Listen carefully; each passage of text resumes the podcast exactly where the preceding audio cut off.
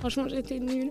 Et peut-être je vais gâcher sa vie parce que ça se trouve, elle est repartie, elle était enceinte c'est comme de la prostitution, mais sauf que là, tu, tu, prostitues l'intimité de ton être, quoi. Et donc, je pense que la fiction doit vraiment nous proposer des imaginaires enviables, atteignables. L'actrice Lucie Lucas est l'invitée cette semaine dans le podcast Impact Story. Vous la connaissez sûrement pour son rôle dans la série Clem ou pour son engagement écologique qui n'a pas toujours été simple. Pendant des années et des années, dès que je parlais d'écologie, je perdais des milliers et des milliers de followers. Ah ouais Enfin, c'était hallucinant. C'est après avoir grandi à Agnières avec des parents qui ont des difficultés à finir les fins de mois que Lucie s'est engagée dans les causes sociales. J'ai jamais supporté l'injustice. Et moi, il y a un truc qui est vraiment rentré dans ma tête, c'est que même si on est tout petit, on peut faire changer les choses. Après une carrière de mannequin, elle s'est lancée dans l'acting et même si on l'a souvent découragée de s'engager, elle a toujours tenu bon, bien que sa popularité ait explosé avec son rôle de Clem. Son enfermement dans son personnage l'a beaucoup impacté et elle a même dû voir un psy parce qu'elle se met tellement dans ses personnages qu'elle a l'impression de vivre leur trauma. Son engagement pour l'écologie est un moteur pour elle et elle veut continuer à changer les mentalités et continuer à se battre pour des productions plus écolo. Je veux aider à sensibiliser et à faire entendre des voix qu'on entend moins. En fait, on est capable de tout. On a une créativité et on a des moyens qui sont incroyables. Bienvenue sur Impact Story, le podcast qui part à la rencontre de ceux qui ont un impact positif sur le monde. Entrepreneurs, artistes, citoyens, sportifs. L'objectif est de comprendre leur parcours et leur motivation et d'entendre leurs conseils pour qu'on soit tous moteurs du changement. Bonne écoute. Bienvenue Lucie sur le podcast. Merci. Ça fait plaisir de te recevoir. Euh, tu es une actrice engagée, une actrice militante. Il y a plusieurs termes pour te décrire. Et euh, j'ai l'impression que c'est assez rare dans l'industrie euh, cinématographique. Est-ce que, euh, pour commencer, tu pourrais répondre à la question que je pose à tous les invités Est-ce que tu peux te présenter par ton plus gros échec? J'ai une idée là en Ouais. tête qui est vraiment une- un truc qui me fait hyper de peine. Un jour, euh, on a, euh, avec ma belle famille, on est parti au, Maroc euh, parce que ils avaient des amis qui leur mes beaux-parents avaient des amis qui leur prêtaient une villa. Voilà, mes enfants étaient, j'avais, j'en avais que deux à l'époque et, les, et les filles, ouais, elles étaient, elles avaient peut-être 3-4 ans, un truc comme ça. Et et on va là-bas, les vacances se passent bien. Donc c'était un peu, c'était genre à une demi-heure de Marrakech. Les vacances se passent bien, euh, la, maison est ultra agréable. euh, Bon, moi je suis hyper choquée parce que tout le monde laisse la clim à fond alors qu'il fait hyper chaud. Et, bon, enfin bon, bref. euh, D'un point de vue écologique, je suis pas à l'aise du tout là-bas, mais sinon, la vie est douce, ça se passe bien. Et il y a une jeune femme qui vit qui vit dans le jardin, dans une cabane dans le jardin avec son père, sa mère et son petit frère. Et elle, elle s'occupe de l'intendance un peu de la maison, donc elle nous fait à manger, elle euh, voilà, elle fait le ménage, elle fait bon. Et je la trouve euh, vraiment intelligente euh, et je, m'entends super bien avec elle et il y a un vrai super feeling. Elle est beaucoup plus jeune que moi, elle a genre 18 ans. Et et je dis, et puis en partant, au bout d'une semaine, je lui dis Bon, écoute, je, te, trouve vraiment géniale, Fatima, et si, jamais tu, tu viens euh, en France, ben, euh, fais-moi signe, et puis euh, je sais pas du tout ce que je pourrais faire, euh, mais n'hésite pas, quoi, fais-moi signe. Et son père me dit Ouais, je elle est pas mariée parce que c'est un diamant et que je veux vraiment pas. Enfin, je, veux vraiment pas qu'elle soit malheureuse. C'est très, in- enfin, elle, est- elle est tellement précieuse pour moi. donc c'est très important qu'elle, voilà. Mais bon, en même temps, elle avait, elle, avait arrêté l'école à 13 ans, je crois, et voilà. Enfin. Et euh, puis je m'en vais, on s'en va. Et euh, genre six mois plus tard, euh, coup de fil, c'était un 16 décembre. c'est elle et elle me dit bah voilà je suis arrivée je suis à Paris C'est vrai. et, et j'ai dit, waouh, ok, euh, bon, bah super. euh, dommage que tu me préviennes maintenant parce que là, c'est un peu galère, mais ok, euh, très bien. Euh, bah, Qu'est-ce que je peux faire pour toi? Elle me dit, bah là, je suis, je suis chez des amis des parents, mais il faudrait que je parte. Est-ce que tu sais où est-ce que je pourrais vivre? Ce que je pourrais faire. Et en fait, elle était ultra innocente, elle, elle connaissait rien. C'est vraiment comme si elle était, mais vraiment, elle avait débarqué sur une autre planète. Elle avait même pas l'électricité euh, euh, dans sa maison et tout ça. Il y en avait dans la villa, mais sinon. et, et donc au début, on l'a accueilli à la maison. Et, et voilà. Et en fait, il se trouve que j'ai pu. moi, j'avais acheté un, petit appartement pas très loin de là, euh, avec mes premiers sous euh, de comédienne. Et, euh, Et, euh, et j'avais. Bon, bref, euh, là, il était libre. Et donc, du coup, euh, je, je, lui propose de, de s'installer dedans. Et, euh, et en fait, euh, je, je lui parlais comme une fille de 18-19 ans, euh, parisienne, quoi. Et je me suis pas rendu compte du tout que je qu'on pouvait pas. Enfin, que c'était tellement une planète différente que euh, avait besoin de beaucoup d'accompagnement. Et en fait, elle, était super intelligente, donc super débrouillarde. Euh, le lendemain, elle, est arrivée à la maison en me disant J'ai pris le bus, j'ai changé le bus, j'ai machin. Alors, vraiment trop forte. Euh, c'est tout débrouillé toute seule, sauf qu'en fait, elle s'est. euh, des... Elle m'a dit très vite euh, Oui, j'ai trouvé un travail, euh, euh, je fais la plonge dans tel restaurant. J'ai dit Bon, ok, euh, très bien. Et puis en fait, après, euh, elle revient, elle me dit Oui, euh, et là j'ai trouvé un autre travail, c'est à Pigalle. Euh, Bon, on m'a dit qu'il fallait que je boive de l'alcool avec les clients, alors ça, ça m'embête un peu. Je lui dis oulala, euh, oui, bah non, mais pas du tout. En fait, t'es pas du Mhm. tout. euh, jamais, il Mhm. n'y a aucun travail en France qui t'oblige à boire de l'alcool, déjà, premièrement. Et, euh, et je sais pas ce que c'est cet endroit, mais euh, donc j'essaye de la sensibiliser un peu sur Pigalle, sur plein de choses. Et euh, elle me dit non, mais ok, ça va, très bien. Et en fait, j'ai essayé de lui, de lui dire peut-être tu pourrais avoir accès à une formation. Moi aussi, j'étais d'une naïveté incroyable hein, parce que depuis, je, travaille avec une association qui accueille des migrants euh, à Agnières, là où j'ai grandi. Et, euh, en fait, euh, 'fin, euh, c'est extrêmement compliqué pour toute personne qui n'est pas française d'accéder à de la formation, à des droits, à des soins, à, des, à tout en fait. Vraiment, c'est un parcours du combattant hallucinant. Et, euh, et moi, je me rendais pas complètement compte encore à ce moment-là. Et donc, je disais, on pourrait trouver une formation. Parce que moi, ce que je voulais, c'est qu'elle puisse s'émanciper en tant que femme. Parce que là, clairement, bon, euh, bah, au Maroc, ce qu'elle faisait, c'était fin du, euh, du service. euh, voilà. euh, mais c'était pas de l'esclavage. Moi, c'était quand même un peu limite, quoi. Et. et, et en fait, elle, je me rendais compte qu'elle elle n'arrivait pas à se projeter comme ça. En fait, elle, ce qu'elle voulait, c'était trouver quelqu'un de riche et, Ouais. et s'émanciper comme ça. Et, même au début, ça me blessait un peu. Je me disais, mais pourquoi elle réagit comme ça? Je, me suis rendu compte en fait que j'avais vraiment un esprit euh, hyper. Enfin, hyper douloureux pour moi d'en parler parce que j'étais remplie de préjugés malgré ma bienveillance, malgré ma bonne volonté. Et, euh, en fait, j'ai fait du mal à cette fille parce que je ne l'ai pas assez accompagnée. Euh, et je pense qu'elle s'est fait avoir. Et je pense qu'elle s'est fait manipuler par plein de prédateurs autour d'elle.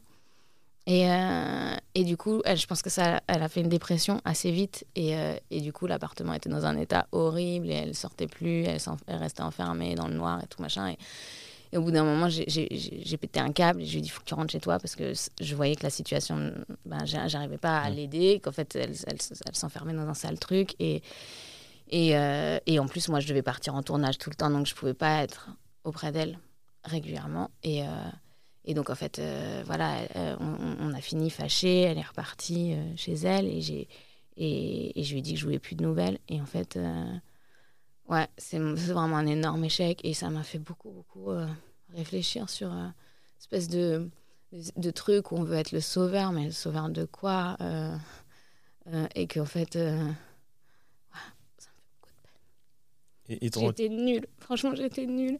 Et peut-être je ai gâché sa vie parce que ça se trouve, elle est repartie, elle était enceinte. Et si c'est ça, euh, c'est l'horreur. Enfin, pour elle, je sais pas comment ça s'est passé après, tu vois, mais voilà. Et, en fait, j'ai été tellement blessée. Bon, je l'ai pas. Enfin, euh, j'ai retrouvé des bijoux à moi en fait chez elle et je lui en ai énormément voulu alors qu'en fait euh, j'ai rien à juger de tout ça parce que elle était enfin je l'ai vraiment entraînée dans un truc ingérable pour elle en fait. C'était ingérable et euh, et en fait donc comme j'étais hyper fâchée bah je me suis sentie trahie donc j'ai plus envie d'avoir de ses nouvelles rien. Et en fait aujourd'hui je m'en veux beaucoup j'ai perdu sa trace et, euh, je sais pas ce qu'elle est devenue et, ça se trouve sa vie est détruite à cause de cette espèce de rêve qu'on a monté toutes les deux euh, avec notre immaturité et, et voilà sauf que j'ai quand même une responsabilité parce que j'étais nettement plus âgée qu'elle Mais enfin, moi, je trouve ça ouf que tu te sens responsable alors que enfin, dans 99% des cas, je pense que personne n'aurait proposé euh, bah, justement de pouvoir l'accueillir et, euh, aurait fait euh, tout ce que tu as fait pour elle, tu vois.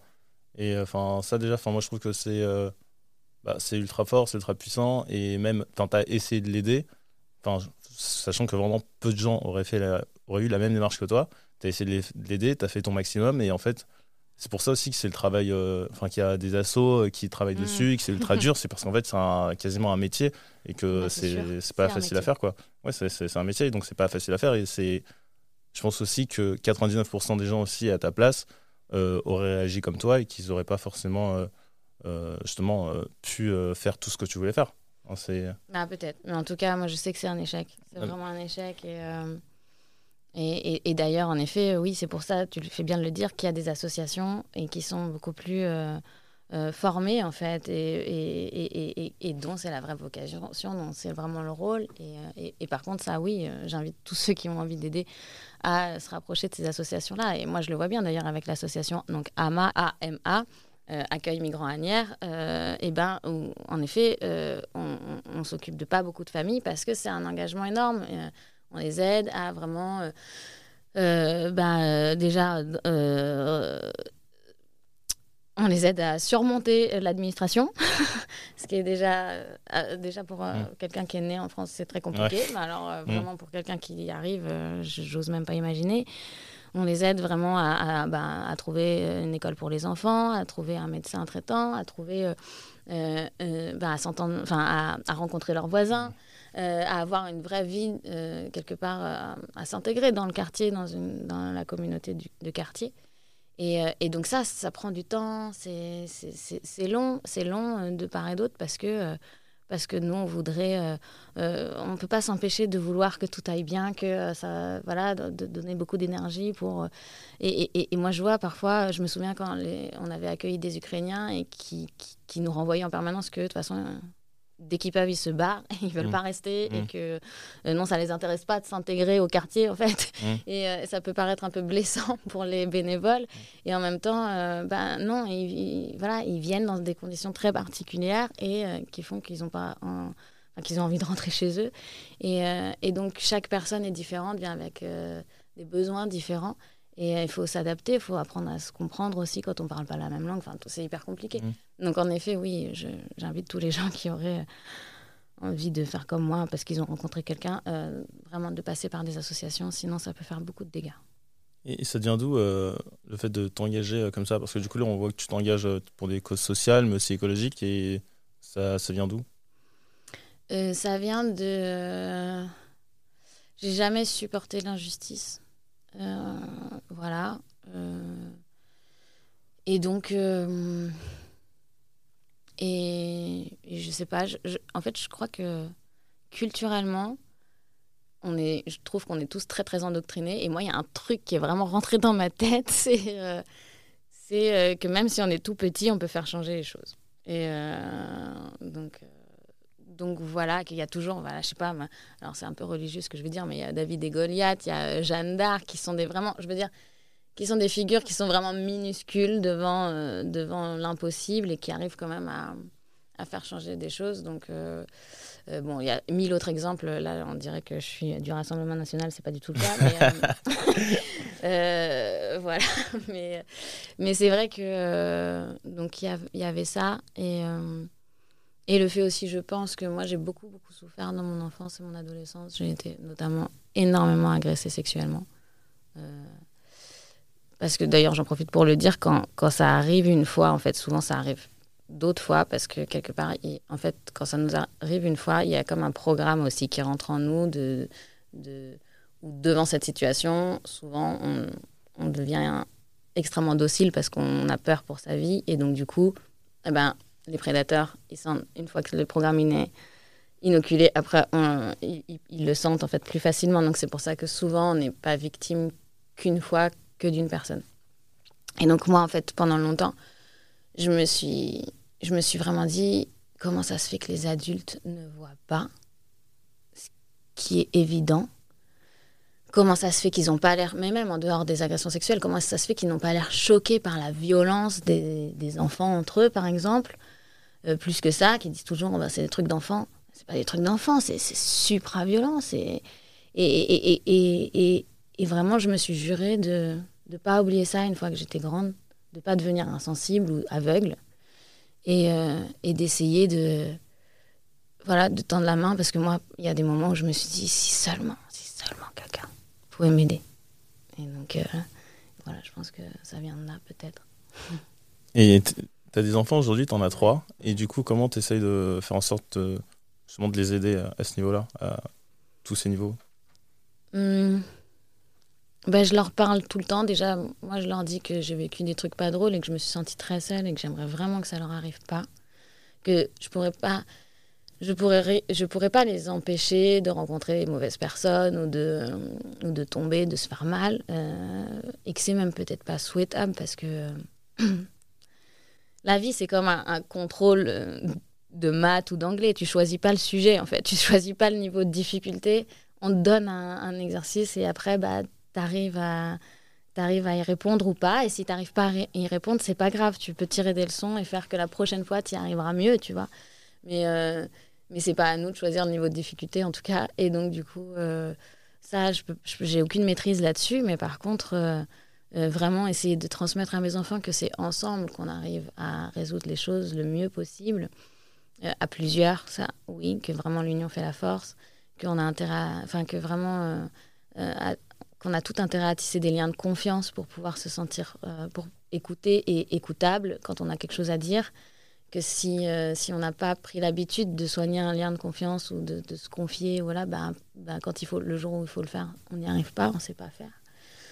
Euh, et, et, voilà aussi de se faire confiance à eux, qu'ils sachent qu'ils ont énormément de force. Moi, je leur dis, hein, je je suis assez spirituelle et, euh, et je, je, crois en Dieu, enfin je crois en une énergie en tout cas euh, créatrice euh, qui nous dépasse complètement et qui peut vraiment nous aider si on, si on en fait la demande. Il faut en faire la demande, sinon de quel droit en fait cette énergie viendrait interférer dans le cours des choses. Et, et, je leur dis que eux-mêmes ils sont cette énergie, ils sont Dieu. Et donc, en fait, qu'ils ont les mêmes pouvoirs que Dieu. euh, et, euh, que, mais que vraiment, la particularité de l'être humain, je pense, c'est vraiment de, faire société. Et c'est comme ça qu'on peut vraiment accéder à un certain épanouissement, euh, à un certain équilibre, euh, une certaine harmonie. Voilà. Tu voulais faire quoi quand tu étais petite Je voulais faire quoi? Je voulais Euh, tuer les méchants, comme mon fils. non, en vrai, euh, je savais pas trop. Euh, pas avocate si, J'ai eu envie d'être avocate, j'ai eu très envie d'être avocate. J'ai beaucoup hésité à être avocate. J'ai beaucoup hésité à être avocate. Et en fait, mes parents, ils, m'ont, ils nous ont élevés avec vraiment 1500 euros à, eux deux par mois. C'était vraiment, vraiment pas grand-chose. Et à, Paris En Ile-de-France? Ouais, à Agnières. C'était et, euh, et ça, moi, ça m'a fait souffrir quand même. J'ai trouvé ça vraiment dur. Vraiment dur de voir euh, ma maman pleurer, euh, pas savoir comment on allait finir le mois. J'ai manqué de rien, j'ai vraiment manqué de rien. Ils nous ont tout donné, mais, mais j'ai, trouvé, j'ai senti la pression gigantesque qui était sur leurs épaules, en fait. Et, et moi, je me suis dit, toi, tu la supporteras pas, tu n'y arriveras pas, il faut pas que tu aies cette pression-là. Donc, j'ai tout de suite décidé qu'il fallait que je gagne des sous. Et. Et donc voilà, je voulais être avocate, mais je, je ne me voyais avocate que dans l'humanitaire. Et, euh, et c'est là où ma mère m'a dit, bah, si tu veux être payée en poule, il n'y a pas de problème, mais sinon ça va être compliqué, ma chérie. Mhm. et du coup, euh, du coup j'ai changé d'avis et j'ai eu l'occasion de devenir mannequin, donc je suis devenue mannequin. Euh, voilà, ça me permettait de ne pas faire d'études et de gagner des sous assez facilement. Et après, et après c'est mon, le patron de mon agence de mannequin qui, qui lui me disait que j'étais faite pour être comédienne et pas mannequin, et donc du coup qui m'a quelque part obligée à devenir comédienne. Euh, il m'a dit si tu si tu fais, je t'ai trouvé une école euh, pour travailler euh, face caméra, et si tu, parce que moi j'avais déjà fait du théâtre depuis 10 ans, pendant 10 ans, et il m'avait dit si tu si tu n'y vas pas, je te donne plus de casting de mannequin, donc donc j'ai pas eu le choix, et je le remercie parce que parce que oui c'est évident que bon, j'étais pas heureuse dans le mannequinat du tout. Euh, Pourquoi? Qu'est-ce que tu n'aimais pas dedans? euh, je gagnais bien ma vie parce que j'avais un créneau un peu spécial, qui était, euh, j'étais petite,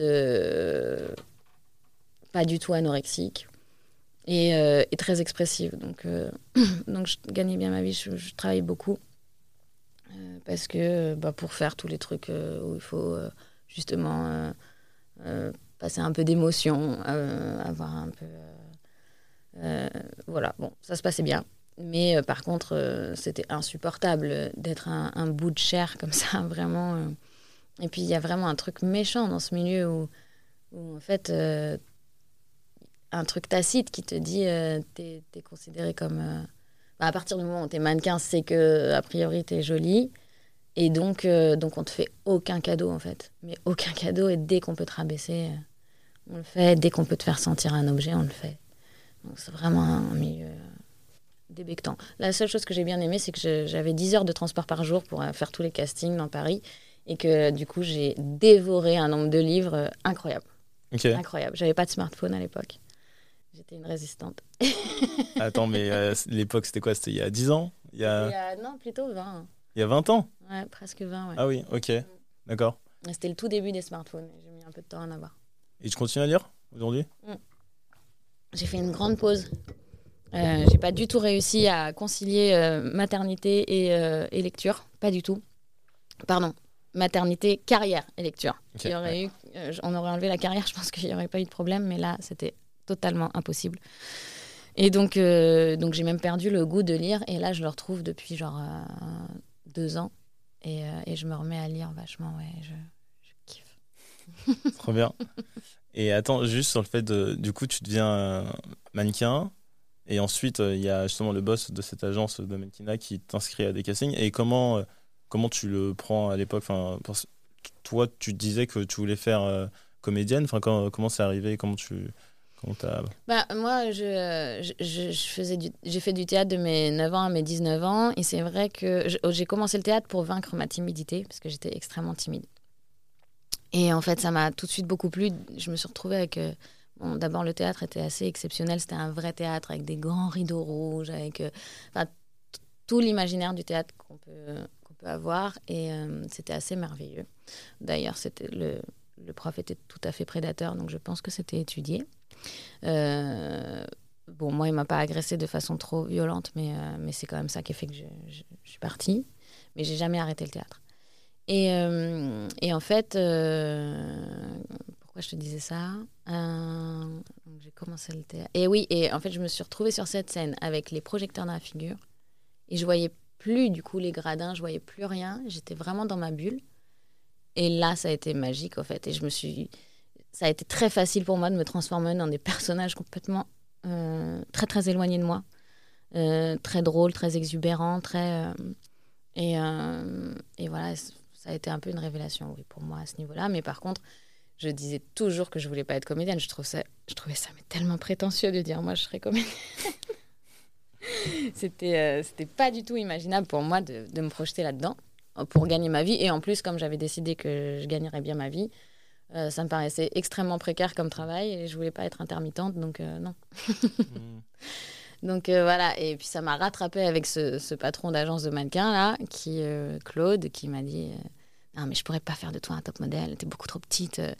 non, il faut que tu sois comédienne, c'est ça, c'est ça ta voix. Moi je le sens, je le sais. Je te laisse-moi tranquille. Et puis en fait, euh, c'est vrai que après ces six mois de formation là qui m'a fait faire, euh, j'ai eu accès à un casting. euh, euh, Enfin, il y a un directeur de casting qui a appelé mon agence de mannequins en disant on veut, on veut une mannequin, euh, on cherche une mannequin qui sait jouer la, la comédie. Et du coup, euh, Claude m'a appelé, il m'a dit tu vas avoir ce casting. Et en effet, bon, je l'ai eu. Le rôle de Karine la pute. C'était un peu Mais, euh, mais j'étais très inspirée pour ce personnage parce que j'avais été un peu harcelée par une fille euh, qui était tout à fait euh, ce type de personnage. Donc, euh, donc j'avais pris le temps de bien l'étudier, de bien étudier mon ennemi. Et du coup, voilà, elle m'aura servi à ça. ce harcèlement m'aura servi à devenir comédienne. C'est pas rien quand même. Bah, c'est un échec qui t'a. T'aurais pu commencer par ça aussi. Mais euh, ok, d'accord. Et du coup, quand on devient euh, comédienne, euh, donc là, tu passes euh, premier casting, là, tu as ce premier rôle. Et ensuite, c'est quoi la suite? Tu enchaînes les castings c'est... Ouais, la suite après, c'est je, bah, je, dès le premier jour de tournage, je, je comprends que, que bah, je suis dix fois plus à l'aise dans cet exercice-là que dans celui du mannequin. Donc, euh, il faut que je, voilà, il faut que je me lance là-dedans. Euh, ça m'énerve parce que euh, c'est on est on est cotés. Donc, euh, les, les mannequins on est cotés, les comédiens on est cotés. Donc, en fait, j'étais arrivée à une bonne cote en tant Mhm. que mannequin et j'ai dû reprendre de zéro avec le, le métier de comédienne, mais en fait, ça s'est quand même assez vite bien passé. Bon, les deux premières années ont été dures quand même, vraiment. ouais, j'ai couru les castings, j'en ai passé, enfin, je sais pas, j'en obtenais 1 sur 50. Il y avait de quoi vraiment désespérer plein de fois, surtout qu'en plus régulièrement on me disait que j'étais le choix numéro 2. J'étais, je m'en fiche, il n'y a pas de médaille d'argent pour le deuxième. et puis, euh, et puis en fait, euh, euh, voilà, s'il y a des, des, comédiens qui nous écoutent et qui commencent, voilà, déjà sachez que si vous arrivez numéro 2, c'est que ça sent très bon et qu'il faut tenir. Là, c'est le moment où il faut tenir. Et, et, que sinon, pour les autres, de toute façon, oui, c'est très long et, et, et la vie nous amène pas toujours là où on s'attend. Mais moi, en tout cas, euh, je regrette pas, euh, je regrette, je regrette pas du tout mon parcours. Et en fait, euh, j'ai toujours essayé d'imaginer, de projeter ma vie. Et elle est, elle, est toujours arrivée un peu à côté de ce que j'avais projeté. Et en fait, c'était toujours mieux. Elle, voit mieux les choses. Elle a plus de recul, la vie, que nous. donc, donc, voilà, il faut garder confiance et il faut savoir que c'est normal de passer 50 castings et d'en obtenir qu'un, voire de ne pas en obtenir. Et euh, je me demandais, mais quand on est actrice ou acteur, quand on joue un personnage, euh, comment ça Enfin, j'imagine que c'est peut-être un peu différent en fonction des gens, mais tu te mets dans la peau du personnage, tu essaies vraiment de ressentir ses émotions, etc. Enfin, est-ce que. Ce que je veux dire, c'est est-ce que quand tu joues un personnage, tu deviens ce personnage, ou quand tu joues un personnage, tu vois, tu le construis un peu de manière objective et tu dis, bon, je vais être comme lui? Je sais pas si tu vois ce que je veux dire. Non, je vois, très bien. En fait, euh, il y a plein de techniques et d'étapes différentes et chacun, euh, chacun euh, fait. Enfin, on n'a pas tous la même formule. Vraiment, on n'a pas tous la même approche du métier. Enfin, moi, ça a été vraiment par étapes. Puis je me suis cherchée. Voilà.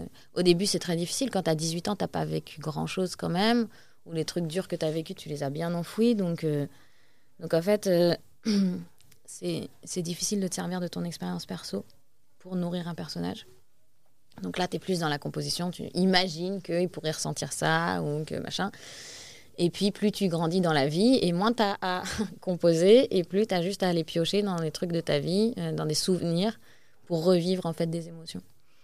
Euh, voilà, après, moi je pense quand même que l'idéal, c'est d'être le plus sincère possible, et pour être le plus sincère possible, ben, en effet, tu es amené quand même à, à, à, vivre une espèce de schizophrénie, dans le sens où ton. Ben oui, tu, te, tu deviens le personnage vraiment. Et donc là, tu n'as plus, à, plus à composer, tricher, tricoter. Tu vis ce qui vit, quoi. Donc ça, c'est l'idéal. Euh, moi, je trouve, en tout cas. Mais par contre, c'est le plus habillement. C'est idéal, mais c'est idéal au niveau de la sincérité. Euh, par contre, euh, moi, je me suis rendu compte qu'il il allait probablement falloir que je fasse de la psy pour les traumatismes de mes personnages. parce que euh, parce qu'en fait, bah, à partir du moment où tu deviens le personnage, bah, tu, tu, ce qu'il vit bah, t'impacte réellement, vraiment.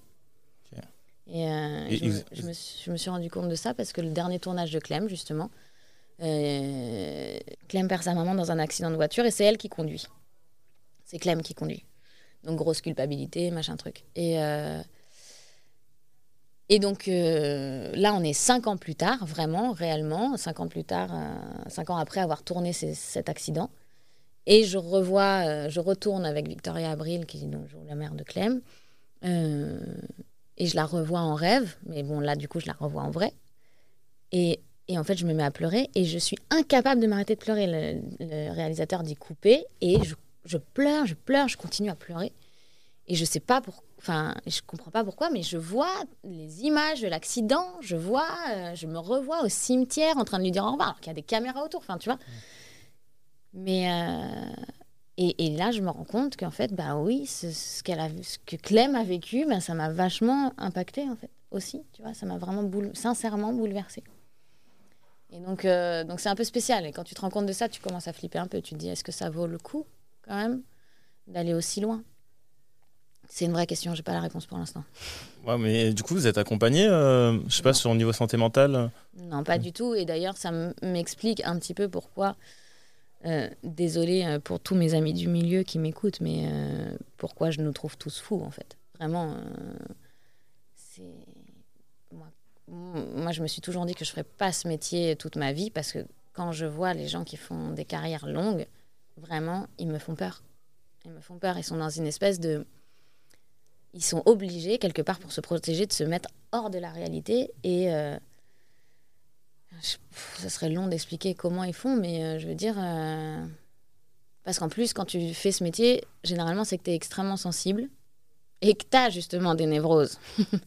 donc, donc, quelque part, oui, tu peux les soigner en je sais pas, il y a un côté, oui, il y a un côté où tu peux, c'est un exutoire aussi, tu vois, ce métier où tu peux sortir des choses que tu n'arrives pas à sortir autrement.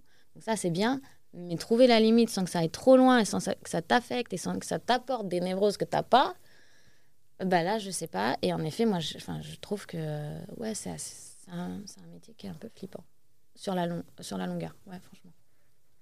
J'avais jamais, non, c'est sûr que bah, il y a quelques histoires d'acteurs qui sont restés un peu bloqués dans des mm. personnages justement mm. et ça, ça les a vachement atteints. Et euh, ok, donc je savais pas du tout que vous n'étiez pas accompagné. Enfin, je me disais qu'il y avait peut-être un accompagnement ah, là-dessus. Ah, du tout, zéro. Zéro. Et même, euh, il y a plein de réalisateurs qui nous disent Tu peux pleurer là Comme si. Euh, ouais. Enfin, qui, qui, ça se voit, n'ont aucune conscience alors que tout le monde est en train de faire des blagues. Victoria Abri, elle me disait ça. Elle me disait franchement, c'est c'est comme de la prostitution, mais sauf que là, tu, tu prostitues ton intimité. Alors, c'est de l'intimité aussi, le corps, mais l'intimité de ton être, quoi.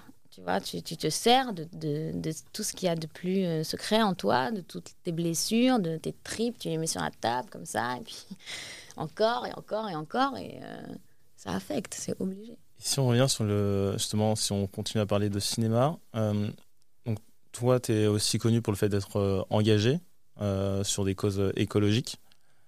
Est-ce que tu n'as pas eu peur justement que ça puisse nuire à ta carrière, à ton image? Parce que finalement, des acteurs engagés, il n'y en a pas tant que ça.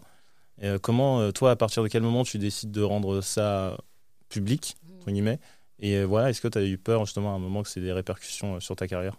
Ah bah oui, j'ai eu peur au début parce qu'en plus, on n'arrête pas de nous dire que si on dit un mot plus haut que l'autre, euh, tout peut s'arrêter du jour au lendemain, euh, qu'on peut vraiment être ban, que, euh, que on en a vu tellement qui sont portés au nu et puis qui après dégringolent ou finissent dans la misère, que c'est déjà tellement de chance d'être là où on arrive, que voilà, faut, faut respecter ça, il faut donc donc évidemment que j'ai eu peur, mais d'abord il y a un truc qui m'a aidé clairement. C'est que euh, moi, je voulais surtout pas être enfermée dans un seul personnage. Je voulais vraiment faire ce métier pour vivre euh, mille vies, pour me mettre dans mille peaux différentes et, mieux comprendre l'être humain, tout simplement. Et, euh, et parce que j'aime raconter des histoires et partager des émotions. Et, et, en fait, je me suis retrouvée très très vite enfermée dans le rôle de Clem. Donc parce que ça a eu énormément de succès tout de suite et que du coup, bah, mon visage était, euh, identifié à cette série et, et, voilà, on me voyait pas ailleurs. Donc j'ai été très vite enfermée. Et en fait, j'ai beaucoup souffert de cet enfermement-là. Et c'est là où je me suis dit, mais attends, euh, de toute façon, tu es enfermée. Et par contre, TF1 peut pas te virer parce que tu parles de. Tu dis, il faut protéger la nature, tu vois, faut pas déconner. Donc, s'il y a quelqu'un qui peut l'ouvrir, c'est toi. S'il y a quelqu'un qui peut dire euh, publiquement, ben moi, je, je, voilà, je veux défendre le vivant, la nature, la biodiversité, euh, et, je, et, et, je, veux je veux aider à sensibiliser et, euh, à faire entendre des voix qu'on entend moins sur ces sujets-là. Bah vraiment, toi, tu peux le faire. Tu peux le faire parce que quelque part, tu es safe. Euh, voilà, TF1 a trop besoin de toi. Et toi, tu es enfermé de toute façon. Donc, tu as quoi à perdre? Rien. Donc, vas-y. Et, euh, et donc, ça m'a aidé, je pense. Tu vois Alors que si euh, j'étais pas enfermée, mmh. bah, peut-être j'aurais plus hésité. Et euh, alors après, c'est vrai que bah, c'est d'abord sur les réseaux sociaux que je me suis exprimée. Et là, pendant des années, des années, vraiment, c'était quand même assez hémorragique. Hein. Dès que je parlais d'écologie, de, je perdais des milliers des milliers de followers. Ah ouais enfin, C'était hallucinant. hallucinant. Mais des 5000, des 10 000 comme ça dans la journée, vraiment. C'est waouh, ah, je suis ok, d'accord. Et euh, c'était euh, il y a enfin il y a 10 ans maintenant, tu vois. Ouais, Et, euh, et donc ça c'était assez impressionnant Et bon, bah, je me disais, euh, quelque part, je me disais, bah, d'abord, ça me rend. Je comprenais pas. Mm. Je comprenais pas. Je n'étais pas en train de préconiser la mort de quelqu'un ou de la violence ou Mm. un truc. Non, pas du tout, tu vois. J'étais en train de. Enfin, pour moi, je, je défendais euh, la beauté, quoi. Euh, tu vois, la beauté, l'amour. Il n'y avait pas de. Donc, je comprenais pas comment ça pouvait être aussi clivant et aussi dérangeant pour autant de gens. Euh, ça, c'était un premier truc. Ensuite, euh, je, je me disais, bon, bah, quelque part, tant mieux qu'il s'en aille si on a. Enfin, s'il supporte pas que je parle de ça, tant mieux qu'il s'en aille. Et en même temps, ça m'embêtait vraiment parce que je me disais, oui, mais il faut garder le lien. Et en effet, tu vois, parce qu'en plus, euh, euh, régulièrement, enfin, donc, quand, les gens, quand je parlais d'écologie, les gens partaient, mais avant, ils me laissaient des petits messages bien, bien, bien pas tendres. Et, euh, mais hyper paradoxaux. Genre, t'es vraiment une connasse, mais je t'adore. Ah ouais. Mais vraiment, des trucs, euh, t'es vraiment, euh, vraiment débile à parler d'écologie, tu t'es fait complètement euh, laver le cerveau, euh, c'est n'importe quoi. euh. Bon, mais c'est quand que ça passe, Clem? Parce que vraiment, avec ma famille, on rate pas un épisode. Des trucs, j'étais mais vous êtes bizarres, les gens. Et je me disais, oui, mais tu vois, là, moi, en fait, peut-être mon rôle dans cette société, j'en sais rien, peut- peut-être qu'on n'a pas un rôle prédestiné, mais en tout cas, j'avais ce truc de. Bah, les gens avaient de l'affect pour moi parce que j'étais dans, dans le salon euh, de la famille à 21h. Et, euh, et donc, en fait, quel que soit que, ce que je pense, on était liés. Et ce que je dise, on était liés. Tu vois, quelles que soient nos, nos différences, il y avait un truc. euh, Presque un truc familial en bah fait. ouais, presque un truc familial, comme le tonton, que t- t'en peux plus de- de- de- d'entendre ces conneries, mais en même temps, bah, t'as as de l'affect, c'est comme ça. Et bah ça, il y avait un peu ça, et je me disais, bah ça, c'est dommage de pas en profiter. Euh, peut-être que à la longue, ils finiront par peut-être, euh, on arrivera à trouver un terrain euh, d'entente, tu vois, peut-être. Et donc ça, me- ça me faisait mal de voir les gens partir quand même, juste pour ça. Et, et donc tous ceux qui me traitaient de salope mais qui m'adoraient, bah, en général, je les, je les on discutait. Ok. Tu discutais avec certains. Je pense qu'il y a pas mal de personnes qui peuvent te dire j'ai des discussions comme ça avec Ah ouais Ah, c'est énorme, mais c'est trop bien. Et tu à n'importe quelle heure du jour, de la nuit, machin. Il y a des moments où je peux pas me taire en fait. Mais ils disent quoi du coup, euh, ces gens en Ben, par exemple, euh, je me suis beaucoup euh, fritée avec des agriculteurs. Parce que donc, euh, donc moi, je, je- au début, j'étais quand j'étais enfant et ado, je me disais la priorité, c'est vraiment l'humain, euh, la nature, elle s'en sortira, euh, voilà. Et là, vraiment, moi, je peux plus supporter en fait de voir des gens dormir dans la rue, de voir euh, des enfants qui sont pas à l'école, de voir, enfin, et de voir tant d'injustices, je pouvais plus. Et, euh, et puis quand je suis tombée enceinte, et là, j'ai pas travaillé pendant neuf mois parce qu'on n'embauche pas les, actrices enceintes euh, facilement. Et ben, euh, bah là, j'ai pris le temps de me renseigner sur le, monde dans lequel j'allais donner la vie. Et là, j'ai vraiment flippé. Et là, j'ai vraiment compris qu'en fait, bah, la base de la matrice, c'était la nature. Et que si celle-ci disparaissait ou dysfonctionnait, bah, tout le reste du vivant disparaissait aussi. Donc j'ai compris, enfin, j'ai remis mes- mon ordre de priorité, j'ai revu mon ordre de priorité. Et euh, pourquoi je te disais ça, je ne sais plus. C'était sur. euh, Oui, euh, pourquoi Enfin, tu disais quoi que les agriculteurs, c'est Ah oui. les haters Et, et donc, du coup, comme je me suis intéressée beaucoup à l'environnement, à la, à la nature, et ben, j'ai compris que vraiment, l'agriculture, c'était, on faisait le contraire de ce qu'il fallait faire. Vraiment, c'était dramatique. Vraiment, notre système agricole, euh, il, est, euh, il est vraiment extrêmement destructeur.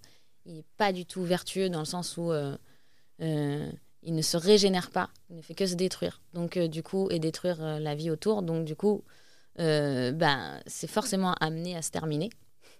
Et, ça, va à, l'encontre des cycles de la Terre. Tu vois, on, dit de plus en plus qu'on ne peut pas, on peut pas avoir une consommation infinie dans un monde fini. Mais à quelle échelle il est fini le monde? Parce qu'en fait, à notre échelle d'humain, si on avait une, si on n'avait pas cette obsession de la croissance et de la consommation, euh, il serait pas loin d'être infini le monde. C'est-à-dire que l'eau, ça fait euh, 5 milliards d'années ou je sais pas combien de milliards d'années qu'elle se régénère, mais c'est toujours la même eau. C'est la même eau qui, pleut- enfin, l'eau de pluie qui tombe sur nous, c'est la même que celle qui tombait sur les dinosaures. Et, euh, et, et, et justement, je ne sais pas qui a pensé à ce système extraordinaire de la Terre, mais en tout cas, c'est bien fait. c'est bien fait parce que c'est censé justement être un peu plus ou moins infini. C'est juste l'état euh, du vivant qui doit passer par la mort, la destruction à un moment, mais pour aller vers où, ça, on ne sait pas. Et c'est pas à nous de dire que c'est fini à partir de ce moment-là. Et, mais en tout cas, rien ne se crée, rien ne se perd, tout se transforme. Je crois vraiment à cette phrase de Lavoisier. Et, et vraiment, donc je ne sais pas même à quel point il n'est il est pas infini. Notre, notre planète Terre, enfin notre système Terre pourrait être infini, mais ça dépend à quelle échelle on se met. Et en effet, nous, ben, peut-être qu'on veut justement, on cherche l'infini et que c'est ça qui, va, qui, qui fait tout, qui, casse le rouage en fait.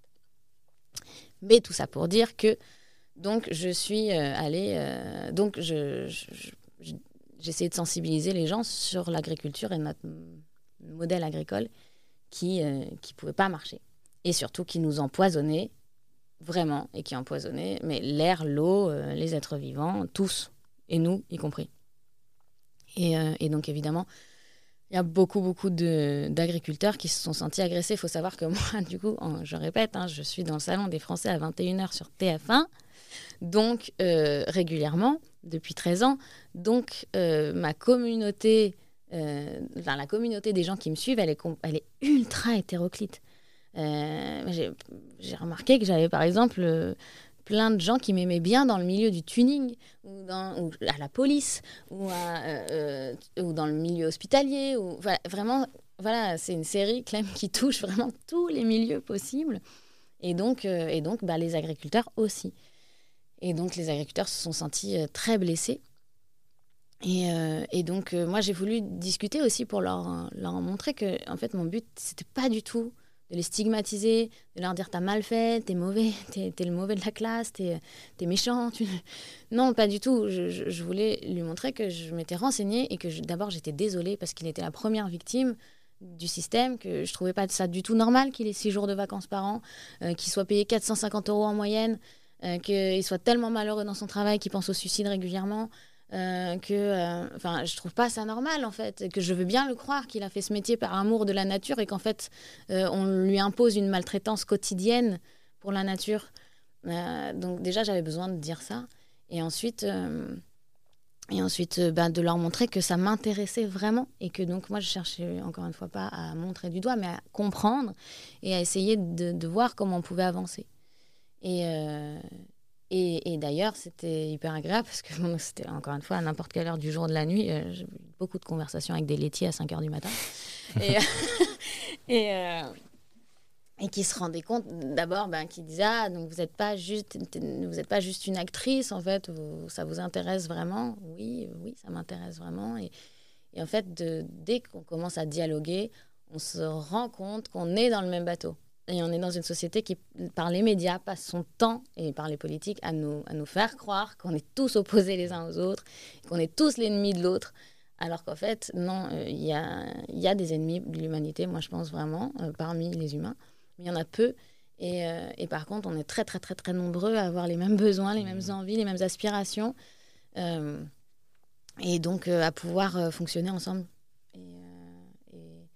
Voilà, j'ai l'impression que la place que j'ai avec cette série, encore une fois, dans les foyers euh, les plus divers possibles en France, et eh ben, bah, ça me permet, euh, ça, ça, me donne une place un peu particulière qui me permet de discuter de ce genre de choses. Et j'imagine aussi que, du coup, d'un côté, il y a des gens qui ont arrêté de te suivre, mais de l'autre, euh, il y a d'autres personnes qui ont commencé à te suivre justement euh, via cet engagement aussi. Ouais, même si c'est vrai qu'on a remarqué avec mes potes écolos que euh, dans le milieu de l'écologie, je suis vraiment pas.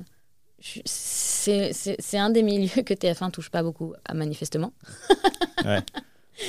Et donc, du coup, je suis plutôt assez méconnue dans le, dans le milieu de l'écologie. Mais il paraît que chez les moins de 25, je suis maintenant plus connue pour mon engagement écologique que pour Clem. Bah, moi, je t'ai connue via ton engagement écologique plutôt que c'est Clem. Tu vois, c'est marrant. C'est cool. Euh, et euh, du coup, comment, euh, donc si on parle encore d'écologie, de ciné, comment l'écologie est perçue dans le milieu de la télé, du cinéma? Et toi, comment essaye, comment essayes de sensibiliser justement toute cette industrie? Ah, c'est pas facile, hein alors, bon, vous l'aurez peut-être remarqué, le milieu du, cinéma, l'audiovisuel et tout ça, c'est quand même pas le milieu le plus progressiste hein, qu'on connaisse, surtout en France. Et donc, en fait, bah, ce qu'on peut constater autour des violences sexuelles, bah, ça existe un peu sur tous les sujets en fait, qui émergents. Et, euh, et en effet, l'écologie, alors que pourtant, quand même, quand tu es artiste, c'est que tu as quand même une certaine sensibilité. Un artiste, c'est rien d'autre qu'une éponge, en fait, qui emmagasine le maximum d'informations autour de lui et qui essaye d'en faire quelque chose. Mais si t'es pas un peu attentif au monde autour de toi, et ben, enfin, t'as rien à rendre, quoi, t'as rien à transcender. Donc, je trouve ça quand même étrange que dans cette communauté qui est, censée être sensible, euh, ben, il y ait si peu de gens euh, vraiment sincèrement convaincus euh, du bien fondé de protéger la nature et, le vivant.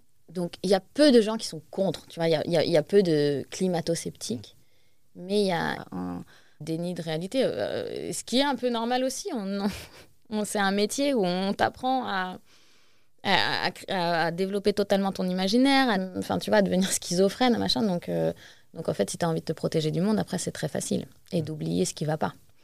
Et, euh, et donc, voilà, tu, tu, tu, tu, te reposes un peu sur tes acquis. En tout cas, moi, je trouve que, enfin, désolé, je sais que c'est pas, c'est un peu excluant cette, ce terme de boomer. Mais je sais pas trop comment. J'ai pas trouvé encore vraiment d'équivalent. En tout cas, euh, voilà, clairement, il y a une génération, euh, désolé, mais euh, à, partir de 40 ans, à la fois chez les techniciens et chez les artistes. C'est un peu, tu vois, par exemple, sur le, dernier tournage de Clem, tous les techniciens étaient gentils, sympathiques, il n'y avait pas de problème, hein, mais, mais il a été décrété qu'il y aurait un jour par semaine à la cantine où on mangerait pas de viande. Non, mais attends, ça a fait des histoires, mais pendant cinq semaines. Quoi. Ah oui Pendant cinq semaines. C'était l'initiative de qui excédé. Alors, euh, c'est. Euh, en fait, moi, j'ai demandé à ce qu'on fasse euh, des productions beaucoup plus écolo, où on essaye de, vraiment de diminuer au maximum notre empreinte carbone. Et que moi, ça m'intéressait pas de tourner dans, dans des productions qui n'étaient pas dans cette démarche-là. Et donc, la production a fait appel à un prestataire pour les aider, pour les accompagner et pour les aider à, bah, voilà, à diminuer l'empreinte carbone. Et donc ce prestataire a dit, bah, ce serait bien de, voilà, de faire un repas végétarien, ça change beaucoup l'empreinte. Et, euh, et, ouais, ça a été un drame, un drame, une histoire, mais vraiment pas possible. On en entendait parler tout le temps, toute la journée. Euh, les techniciens qui étaient vraiment en panique, et d'un, de ne pas avoir leur dose de protéines, et de deux, qui étaient vraiment qui étaient là, ma liberté, on s'attaque à ma liberté.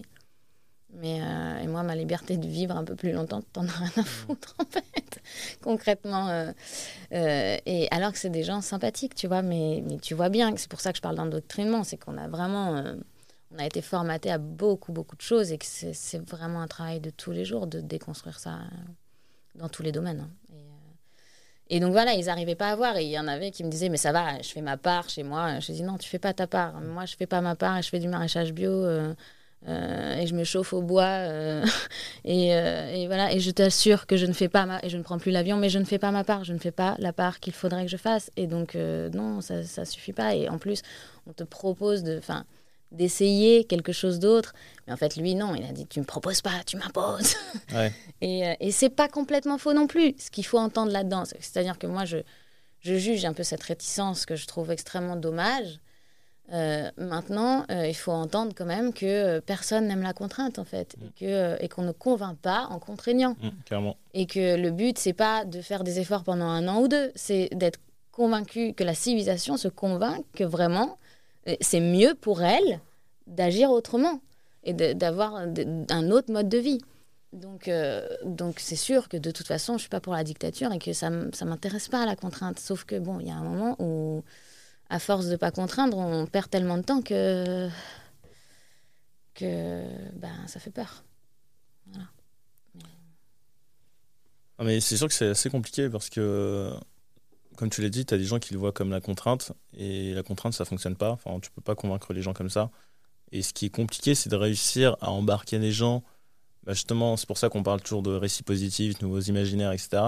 Et euh, c'est de réussir à, rendre tout ça vraiment très enviable, plus désirable et que les gens le fassent par euh, conviction et parce qu'ils trouvent que c'est une bonne mm. chose. Quoi. Mm. Donc, euh, donc ok, je comprends. Et sur cette partie-là, sur le, le, le, cinéma, je me sens, on avait une conversation où tu parlais de la série 24 heures chrono mm.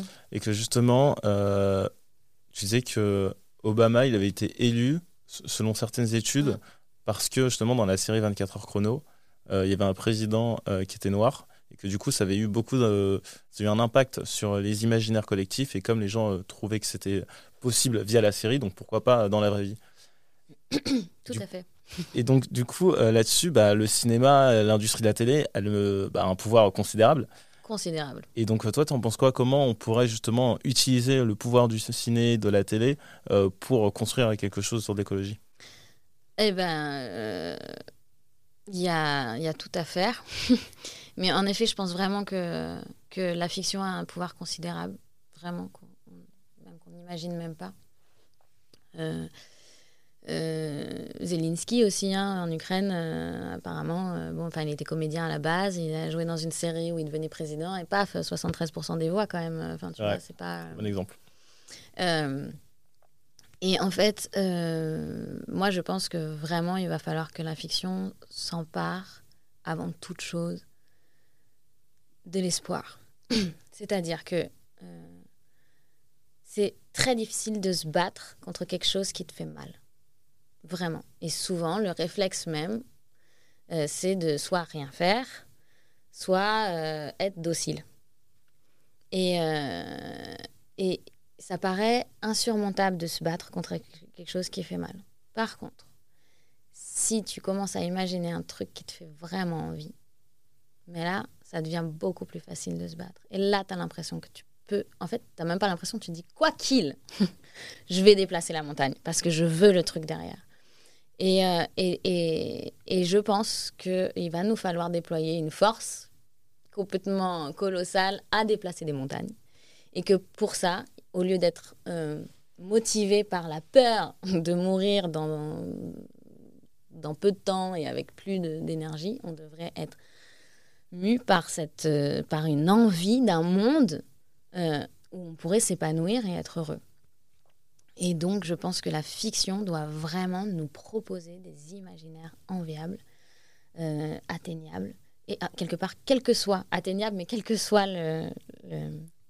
l'énergie qu'il faut déployer pour ça, parce que ça, on en est capable. En fait, on est capable de tout. Et vraiment, aujourd'hui, on est à un moment de l'histoire de l'humanité. Tu en parles tout le temps, toi, euh, sur les réseaux sociaux, tu vois. De... Enfin, je veux dire, on a une créativité et on a des moyens qui sont incroyables. on a vraiment l'impression qu'on pourrait tout faire. Et, euh, et, donc se battre pour essayer de... Enfin, euh, lutter pour quelque chose qui donne envie. Euh, et par la, la, fiction, je pense, peut vraiment nous inspirer à ça. Et en fait, depuis les années 90, il y a une énorme crise de l'imaginaire. Je ne sais pas si tu sais. Ah non, pas du tout. ben, depuis en fait, le développement des écrans. D'abord dans les, dans les chambres, la télé dans la chambre, puis après les smartphones et tout ça. Euh, et ben en fait, à force d'être abreuvé d'images en permanence et de contenu fictionnel ou quoi, et ben on n'a plus d'imagination. Vraiment, c'est genre c'est une chute libre de l'imagination chez l'humain. Or c'est quand même un peu problématique parce que pour se sortir d'une situation inconnue, sans l'imagination, c'est carrément. Euh, enfin, ça me paraît moi pas possible. Peut-être ça l'est, mais bon, en tout cas, ça paraît très difficile. Et donc, on a, on, là, l'humanité est devant un problème euh, de risque d'extinction.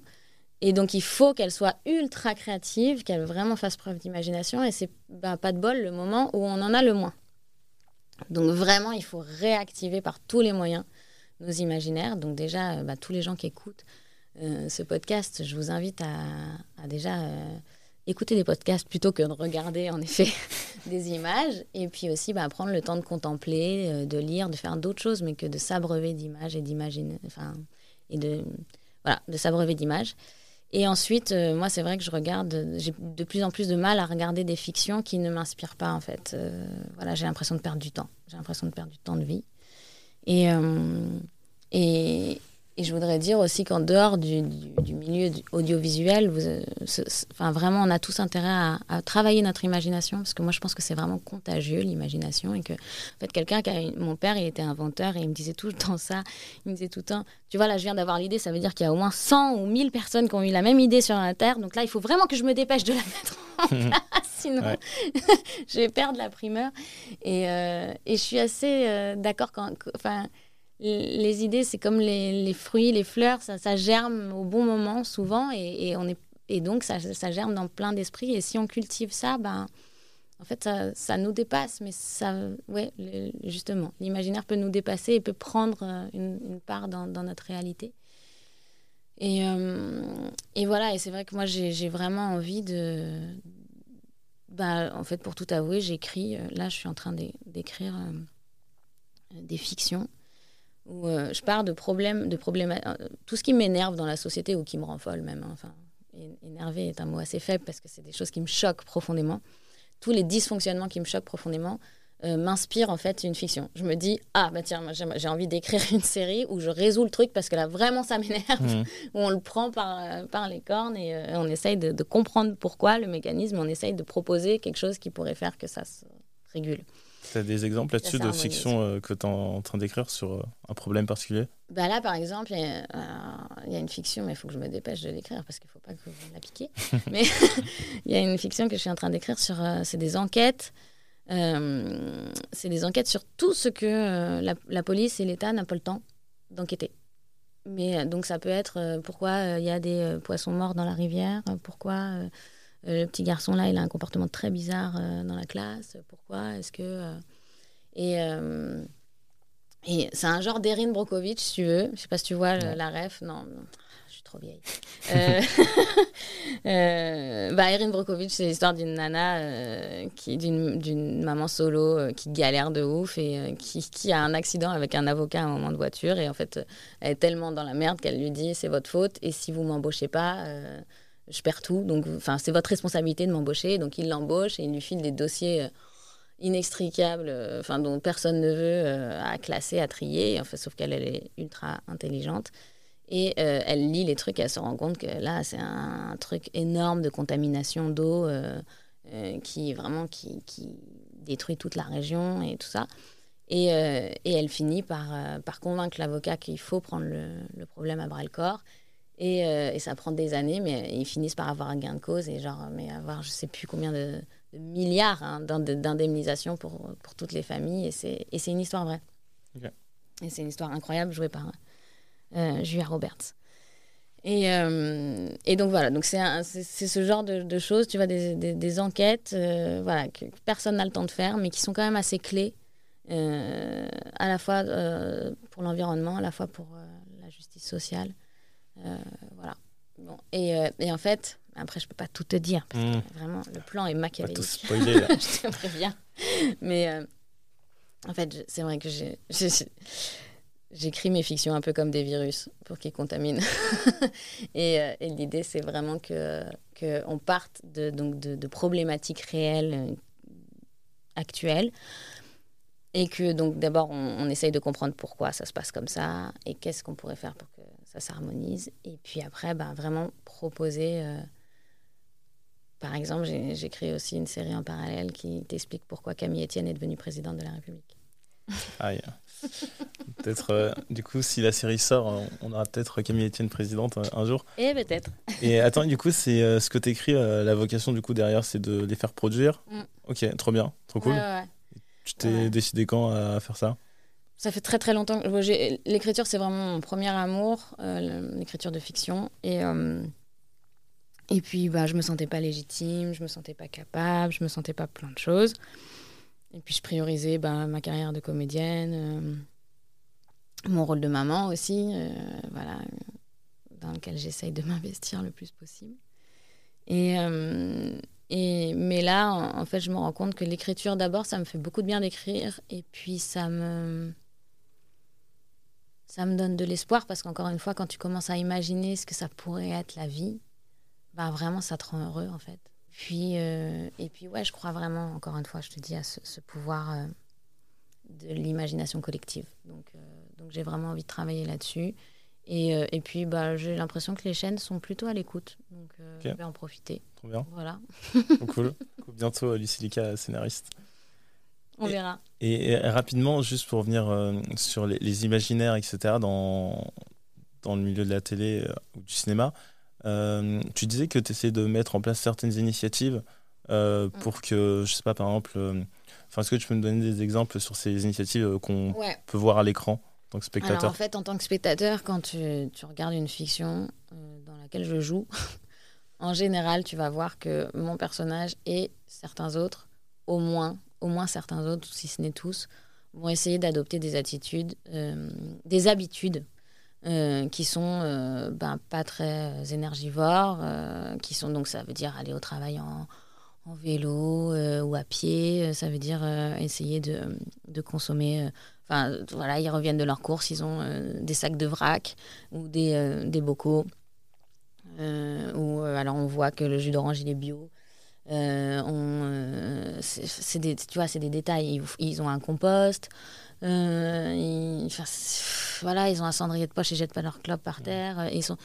Mais c'est dans des détails aussi comme ça. En fait, moi, ce que je voudrais, c'est que vraiment, voilà, ce qui pour moi sont des habitudes vraiment du bon sens, enfin, voilà, et eh ben, que ça... mais que j'ai dû apprendre parce que la société ne me l'avait pas appris eh bien, euh, eh bien ça, voilà, ça, déjà au moins que les fictions dans lesquelles je, je joue euh, puissent avoir des personnages comme ça qui ont des... Voilà, c'est normal, on n'en parle pas en fait, c'est normal et on le voit et ça rentre dans, dans la normalité. Il y a aussi, aussi euh, des... par exemple, Clem, dans Clem, Valentin, son fils, a été... s'est engagé dans, dans, un groupe altermondialiste. Clem a fait du maraîchage bio. Clem c'est vraiment Martine à la plage. Euh, euh, Clem euh, s'est battu contre une usine qui, qui avait des, des enfin qui utilisait des, des, teintures qui étaient des poisons et donc qui contaminaient les gens qui les portaient. elle a même été un peu gilet jaune. Elle a, enfin bon, elle a fait plein de trucs. Et, et, et, maintenant, il n'y a plus une fiction dans laquelle je, je joue et où j'essaye pas de mettre le plus possible en fait de gestes euh, écologiques. Et, mais c'est vrai que j'ai pas encore. Moi, j'aurais adoré. Euh, j'adorerais tourner dans des, dans des films qui sont ouvertement engagés aussi, tu vois. Ça, ça, ça j'ai jamais fait encore. Mais moi, je trouve ça beaucoup plus puissant euh, de voir des habitudes dites écolo dans un film, mais de manière vraiment implicite, plutôt que de voir un film où tu dis le film va parler d'écologie. Mm. Et donc, en fait, tu arrives avec un biais en disant bon le film va parler d'écologie donc forcément ils vont forcer le trait sur beaucoup de choses. Alors que si c'est dans un film ou une série euh, traditionnelle bah en fait justement ça va avoir un impact sur justement euh, sur ton subconscient et ça va être beaucoup plus naturel. Et euh, il n'y a pas cette volonté de convaincre à tout prix. Et là on essaye en général quand on essaie de convaincre à tout prix bah les personnes qui sont sceptiques bah, tout de suite se mettent sur leur réserve alors que là, c'est implicite et du coup, c'est beaucoup plus fort. Et je trouve que si on fait ça sur plein de séries, ben, en fait, ça va devenir normal. Et enfin, toute la puissance de l'imaginaire, elle est là, elle est sur euh, des habitudes qui sont euh, euh, implicites comme ça, qu'on voit à l'écran et qu'on a tellement intégré qu'aujourd'hui, on considère ça comme normal, alors qu'en fait, il y a plein de trucs qui ne le sont pas forcément. Donc, enfin, moi, je trouve ça trop, trop fort. Hein. Enfin, honnêtement, ben, ça a l'air de rien, mais c'est ultra puissant comme, comme message. Bon, bah, cool. Cool si tu crois aussi. Ah, mais j'en suis convaincu. Euh, et donc là, sur les questions de fin, est-ce que euh, tu peux nous parler de ta ferme biologique? Mhm. C'est quoi l'idée? Comment euh, tu as été amené à faire ça? Pourquoi? Alors, avec Adrien, l'homme de ma vie. que tu as rencontré à 13 ans Ouais, que j'ai rencontré quand j'avais 13 ans. Ouais. C'était le, petit nouveau en quatrième. Et on y repense régulièrement parce qu'on se dit quand même c'était fou parce qu'on on était obsessionnels l'un de l'autre mais on n'est pas sortis ensemble. Et euh, à y réfléchir, bah, ça se comprend parce que ça fait 18 ans qu'on est ensemble. Donc, on, enfin, tu vois, on a senti un truc là.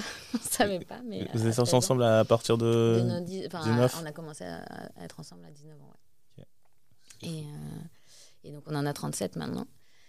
Et, euh, et donc, euh, bah, lui, il était. Euh, donc, moi, j'étais à fond dans, dans, ma carrière et on avait deux petites filles. Et, et lui, donc, il, a, il, a, il était ingénieur en bâtiment spécialisé dans l'éco-construction, mais il, il, a très peu travaillé parce qu'il s'est consacré à notre foyer très vite. Et donc, il est devenu père au, enfin, père au foyer, c'est réducteur parce qu'il s'occupait de moi aussi.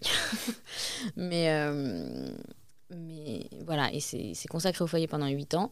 Et puis, euh, et puis pendant, enfin, pendant ces 8 ans, il me disait qu'est-ce que, qu'est-ce, enfin, je peux pas donner le meilleur à nos enfants au milieu du béton et de la pollution, on peut pas respirer. Euh, je peux même pas leur apprendre à faire du vélo. Les trottoirs ils sont grands comme ça. Euh, c'est, c'est, enfin, j'ai pas je tourne, on tourne en rond, j'ai pas grand chose à leur transmettre. Et euh, à une époque où euh, on devrait leur apprendre à être beaucoup plus autonome, à connaître les plantes, à connaître les enfin, avoir un rapport euh, facile aux animaux, à savoir se faire une cabane, à savoir à comprendre les saisons, à comprendre l'intérêt, c'est bête, hein, mais l'intérêt de l'hiver. L'hiver, en fait, bah, c'est le moment où la nature dort. Et, et, on a tous besoin de dormir. Si on ne dort pas, on, meurt beaucoup plus vite. Mmh. et et en fait, d'être au contact de la nature te fait comprendre ces trucs qui sont euh, qui font partie de notre euh, de, des règles du jeu pour qu'on puisse vivre en fait. Et, là, au lieu que ce soit intellectuel, bah, c'est dans ton environnement, c'est dans ton corps, tu le vois en fait, tu le sens, tu le vis, et donc du coup, bah, tu l'intègres naturellement. Et donc, euh, et donc voilà, puis on avait envie d'être beaucoup plus autonome parce que nous, on a toujours grandi donc en banlieue parisienne et, euh, et on quand on a réalisé euh, à quel point la ville était, était pas autonome et que si si bah, y avait une grève de carburant par exemple, et ben en trois jours il n'y avait plus rien dans les magasins, il n'y avait plus rien à bouffer. Enfin vraiment, c'est quand même c'est vertigineux. Et quand tu es parent, jeune parent, tu te dis bah, euh, c'est pas ça que j'ai envie d'offrir à mes enfants. Donc, euh, donc on s'est dit, allez, on, cherche quelque chose pour. Enfin, moi, je me voyais pas vivre à plein temps euh, hors de Paris parce que quand tu es comédien, tu crois que tous les castings, c'est à Paris, il faut être là instantanément. Donc c'est difficile. et donc on a mis cinq ans à, on a sillonné toute la France, on a pris vraiment le temps de trouver l'endroit qui, nous parlait vraiment. C'était long quand même. Les enfants n'en pouvaient plus. Ils se disaient, mais tous les étés, on dit au revoir à nos potes comme si on les reverra jamais. Et euh, tous les en septembre, on revient à chaque fois. donc, euh, donc voilà. Et puis, au bout de cinq ans, on a trouvé donc un endroit en Bretagne euh, qui fait 27 hectares. c'est, complètement magique. Il y a 11 hectares de, de forêt, 6 hectares de parc et, et le reste de prairies. Il y a de l'eau, euh, des étangs, c'est incroyable comme endroit, c'est sublimissime. C'est un endroit qui est habité par les hommes depuis euh, au moins euh, les gallo-romains. Et donc, donc, il y a beaucoup d'histoires aussi. Et c'est un endroit qui a été très abîmé ces 50 dernières années, néanmoins. Et c'est marrant parce que quand on a acheté, on a vu, qu'on a vu des photos aériennes des années 50 et où tout, tout était bocagé. C'était vraiment des toutes petites parcelles avec des arbres au milieu. Franchement, euh, au niveau de préservation de la biodiversité, c'était idéal, parfait. Et puis après, ils ont rasé tout ça, ils ont mis des barbelés, ils ont fait de la monoculture et hop là, tout détruit. Euh, il y avait aussi ce truc des décharges, ça c'est un vrai dos euh, que qu'on ne connaît pas quand on est citadin, c'est les décharges sauvages. C'est-à-dire que vraiment, à la campagne, c'est vraiment cette culture d'aller foutre au fond du jardin euh, des trucs dont tu ne sais pas quoi faire. Donc ça peut être euh, le toit en amiante, ça peut être euh, la carcasse de bagnole, ça peut être les bidons de produits chimiques que tu vas plus utiliser, ça peut être enfin vraiment. Et, donc sur le lieu où on est, il y en a, il y a encore, enfin on a identifié là, on en a identifié deux mais si ça se trouve, il y en a plus. Euh, et puis, enfin, faut, vraiment, ça se dépollue pas n'importe comment, quoi. Donc, euh, donc voilà, mais bon, bref, euh, ce qu'on a aimé dans cet endroit, c'était qu'on avait l'impression qu'on pourrait être autonome, cultiver la terre, avoir du bois de, pour se chauffer, de l'eau. et donc, donc, ça nous a énormément plu. Et on, s'est installé là-bas. Et, et, donc, on a la première chose qu'on a fait la première année, c'est de ne rien faire. C'est de juste observer, contempler et essayer de comprendre comment ce lieu euh, marchait euh, euh, naturellement. Enfin, comment il était composé et, et voilà. Et pas arriver tel des colons, genre on va faire ça là, on va faire ça là. Et, et, puis, et puis assez rapidement quand même, on s'est mis à cultiver la terre. Donc la première année juste pour notre famille, pour être autosuffisant. Et puis en fait, on s'est rendu compte que c'était tellement de boulot que tant qu'à faire, essayer gagner, de gagner sa vie avec, parce que c'était vraiment un, gros investissement euh, dans une famille, honnêtement. Bah, nous, on est cinq, et euh, pour notre famille de cinq, euh, ouais, c'est quasiment un plein temps. Vous avez appris tout seul à, le faire Alors, on a eu beaucoup de chance, parce qu'il y avait quelqu'un qui travaillait sur le, sur le lieu quand nous, on est arrivés, donc on l'a gardé. Et, et, lui, ça fait 15 ans qu'il connaît, qu'il travaille sur le terrain, donc il connaît l'endroit par cœur. Il a jamais, il a toujours travaillé avec la lune, il a jamais utilisé le moindre pesticide. Donc il lui-même était très sensible, tu vois, à, enfin, nous, à nos aspirations.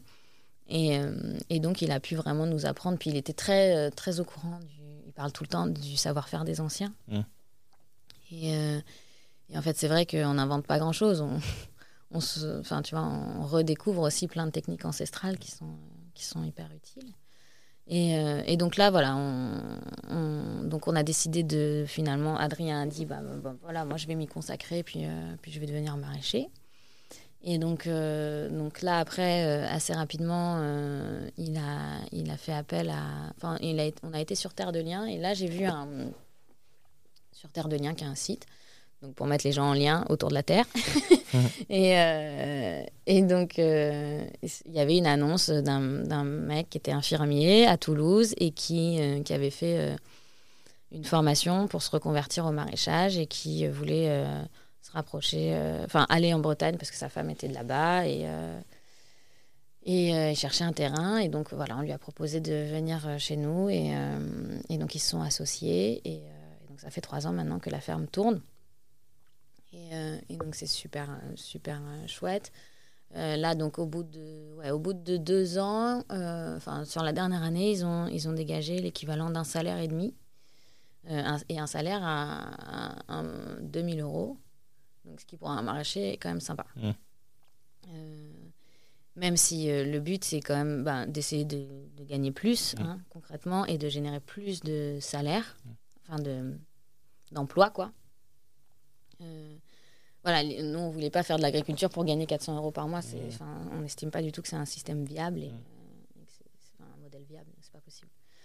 Et, euh, et puis voilà. Et puis après, ben, euh, il y a eu le Covid. On s'est dit que ben, on aimerait bien euh, vendre à la ferme aussi directement, en direct. Et donc, donc on a ouvert les mardis et les vendredis de 17 à 19 h Tu vois, c'est pas très contraignant, c'est pas très long. voilà, les, les, gens viennent à ce moment-là. Bon, là maintenant, il a été décidé pour l'hiver que ce serait le mardi de 17 à 20 h la, fourchette serait plus grande et il y aurait 15 jours. Voilà. Et, euh, et, puis ensuite, on a ouvert une boutique de producteurs locaux, donc dans lequel on vend nos produits et tous ceux des euh, producteurs euh, alentours qui respectent notre charte. Et, et puis là, on est en train de construire un, un bar. Parce qu'on pense que c'est vraiment, encore une fois, toujours dans cette idée de garder le lien, mmh. de faire du lien, et, et que et qu'en fait, on est au pays vraiment des, c'est vraiment Astérix Obélix. Hein. C'est les banquets en permanence. Euh, tout, tout, Voilà, tout le monde a des a priori sur tout le monde, mais au bout de deux verres, tout le monde est super pote. Euh, donc c'est vraiment, c'est assez touchant. Euh, et, donc nous, on a envie de, enfin, tu vois, de, c'est fertile en fait comme ambiance. Donc on a envie de profiter de ça et d'essayer de, bah, voilà, de, de nous, euh, nous néo-ruraux, euh, nous, euh, tu vois, colons citadins, ben, on essaye aussi de, de, de, montrer une autre image de nous et, et, et, encore une fois, toujours cette, cette, volonté de montrer qu'on est tous dans le même bateau et qu'on a vachement plus intérêt à, se découvrir les uns les autres qu'à se, qu'à pas se calculer, quoi. Donc, donc voilà, et puis... Et puis là, on aimerait bien aussi, euh, parce qu'on a vécu euh, dans une grosse, enfin on vit dans une grosse, dans une très grosse maison qui est sur le, terrain. Et, euh, et donc jusqu'à cet été, on était 11 à vivre là-dedans. Il y avait, nous cinq, donc les trois enfants et Adrien et moi. Et puis il y avait aussi un autre couple avec un enfant et il y avait trois célibataires. Ok, c'est en coloc. En plus, en coloc, ouais, si on veut. Et, euh, et j'aurais pu commencer par ça, euh, mon plus gros échec, parce que c'est pas un gros échec, mais c'est quand même un échec pour moi. C'est qu'en fait, là où on a été bête, et c'est vraiment un conseil que je voudrais donner aux gens qui nous écoutent encore, parce que c'est un peu long, je suis désolée, ah, euh, et qui voudraient vivre en communauté, en fait, enfin, qui se diraient pourquoi pas, il faut que la vie en communauté soit vraiment un choix. Nous, ce qu'on a fait, c'est qu'on a accueilli les potes qui avaient envie de se mettre un peu au vert, qui avaient, ou qui avaient une galère de logement. Ou... Et, en fait, c'est pour ça que ça n'a pas marché. C'est parce qu'en fait, on n'a pas fait une charte de base de pourquoi je suis là, pourquoi c'est important pour moi de vivre en communauté, de vivre d'essayer cette expérience. Et euh, parce qu'en fait, quand tu vis à plusieurs, et eh ben, euh, euh, en fait, il faut mettre des règles. Il faut mettre plein de règles. Et au début, ça paraît hyper infantilisant. En fait, en fait non, c'est vraiment un outil de liberté. Mais, mais c'est souvent perçu comme une infantilisation, surtout si tu n'as pas décidé profondément de vivre en communauté à la base. Donc, donc voilà, ça a été des moments merveilleux. Ça a duré deux ans quand même. On s'est éclaté, on a passé des moments super. Mais on a aussi souffert et ça a été aussi compliqué. Et finalement, on a décidé d'arrêter. Et, euh, et, voilà, c'est pas, pas mon pire échec, mais mmh. c'est vrai que, euh, en tout cas, je sais que c'est parce que on, on, a, en fait, on a voulu être ouvert et, c'était super chouette, mais euh, et partagé. Mais en fait, si tu mets pas un cadre, des cadres, ça marche pas. Ben ouais, c'est trop difficile. Dernière question, question euh, signature, c'est quoi pour toi avoir de l'impact? Hum, Avoir de l'impact? Ben, en fait, je sais pas. Mais ça me fait penser à Pocahontas. À quoi? Pas à Pocahontas. C'est quoi?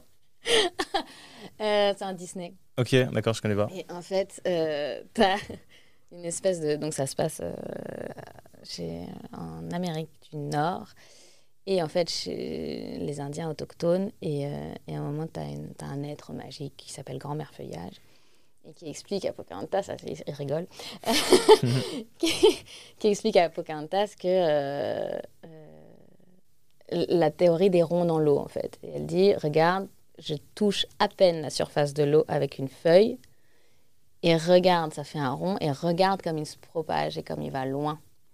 Et en fait, c'est vrai que cette, image, elle est quand même magnifique. Et elle est. Enfin, moi, elle m'a, elle m'a hantée, carrément. Et, euh, et, en fait, on ne peut pas savoir ce qui va faire des ronds dans l'eau. Mais par contre, on peut. Euh, et jusqu'où ils vont aller. Mais si on, on écoute son cœur et qu'on essaye d'être vraiment le plus juste possible par rapport à son cœur et de faire ce que. Enfin, de répondre aux élans de son cœur il y a de fortes chances que ça finisse par des ronds dans l'eau. Et donc, de l'impact. non, c'est beau, c'est très imagé. J'aime beaucoup cette métaphore. Ah, merci beaucoup pour euh, bah, cette conversation. C'est bien agréable. Vous êtes encore là?